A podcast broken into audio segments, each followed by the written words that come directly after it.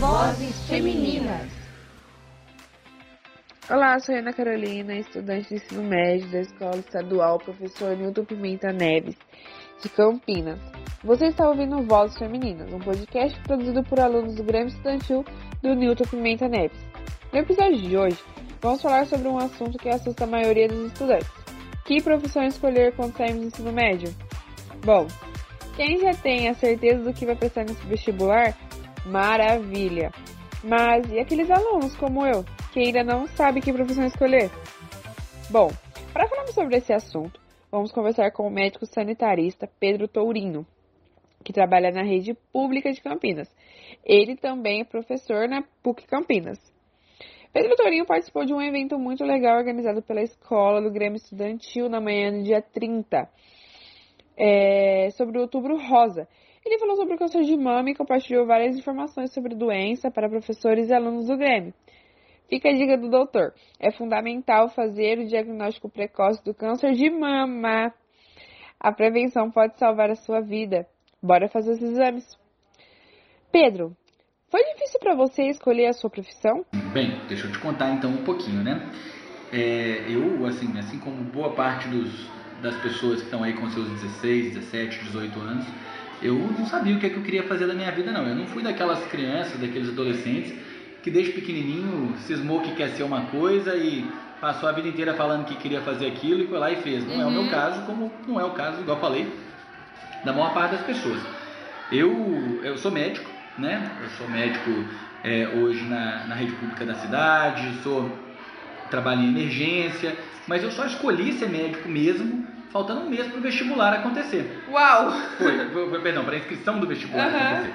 Para a inscrição acontecer. Tinham várias coisas, porque a gente é assim, a gente está com 17 anos, a gente pode ter mil paixões na vida da gente. Sim. Né? A gente pode gostar de muitas coisas e às vezes, inclusive, eu acho que a gente tem que ter a cabeça muito tranquila para saber que nem sempre a gente tem a obrigação de acertar logo de cara no que a gente vai fazer na vida uhum. da gente. O que a gente não pode fazer de jeito nenhum é achar que, a, que o nosso tempo é eterno e que a gente não precisa se esforçar para a gente conseguir é, é, construir o melhor, a melhor trajeto possível para a vida da gente.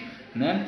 É, é, tem N profissões, N ocupações diferentes que podem é, dialogar, atender os diversos talentos que cada um tem. Tem gente que tem talento para vender coisa tem gente que tem talento para cuidar dos outros, tem gente que tem talento artístico, tem gente que gosta de matemática, números e vai ser bom nessa área, né? Mas o fato é que cada um tem que olhar para si, para o que se gosta de fazer, para o que se tem talento para fazer, para o que acha que é, é uma boa coisa para se fazer ao longo da vida e acreditar em si mesmo, apostar, ir lá e fazer. Com 17 anos, ninguém tem obrigação, como eu falei, de acertar de cara. A obrigação que a gente tem nessa idade, na minha opinião, é acreditar em si mesmo, é acreditar que a gente tem um futuro gigantesco pela frente e que a rigor nessa idade não tem destino que está proibido para nós ainda não. Ainda sabe? bem, ainda tem um mundo de oportunidades pela frente. É literalmente ainda. isso, sabe? Com 17 anos ainda dá tempo de acertar, de errar. A gente só não vai é, acertar de verdade se a gente desistir de tentar, se a gente Sim. achar que,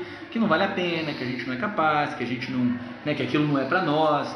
Né? Eu conheço N pessoas que com 17 anos não tinham a menor ideia do que iam fazer, que, que levaram alguns tombos, né? que é, fizeram algumas escolhas, mudaram de rumo. Eu tive vários colegas da faculdade, por exemplo, eu tive colegas de faculdade, de medicina, que entraram, por exemplo, com 20, 22 anos na faculdade, porque antes tinham entrado em outro curso. Uhum. Teve um colega meu que foi fazer jornalismo, depois mudou de ideia, virou médico. É, eu tive uma colega que tinha ido trabalhar com relações internacionais, viu que não era dela né? É, então assim, e aí decidiu ser médica, fez três anos de cursinho para passar no vestibular, que era um vestibular disputado, passou e hoje é uma excelente médica. E tem gente que foi o caminho contrário, que entrou comigo na faculdade, né? Desistiu e foi para outro Desistiu mundo. porque viu que não era aquilo ali, né? Eu tenho um colega, por exemplo, que entrou na faculdade comigo e que hoje em dia ele é comerciante. E comigo, aliás. Comigo como comerciante, porque ele era muito melhor nisso do que em ser médico. Uhum. Então, assim, o que, que eu acho fundamental é, deixar de recado é isso. A gente tem que, nessa fase, a nossa tarefa é a gente buscar se entender, se encontrar, respeitar é, é, a nossa, o nosso direito de sonhar, de sonhar alto e de ir atrás do que, que a gente deseja.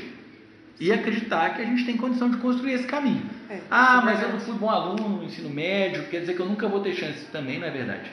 A gente sempre pode sentar e aprender. Muito obrigada pela nossa conversa, Pedro. Bom, é isso aí, gente. Logo mais tem novos entrevistados para o nosso podcast, que é uma produção do nosso Grêmio Estudantil da Escola do Pimenta Neves, tá bom? Ele faz parte do projeto de extensão Vozes Femininas, coordenados pelas professoras Cissa Toledo, da Faculdade de Jornalismo, e Tatiana Slonzelski, da Faculdade de Psicologia da PUC Campinas. A edição foi feita por Júnior Gomes de Queiroz, aluno da Faculdade de Jornalismo e voluntário nesse projeto de extensão.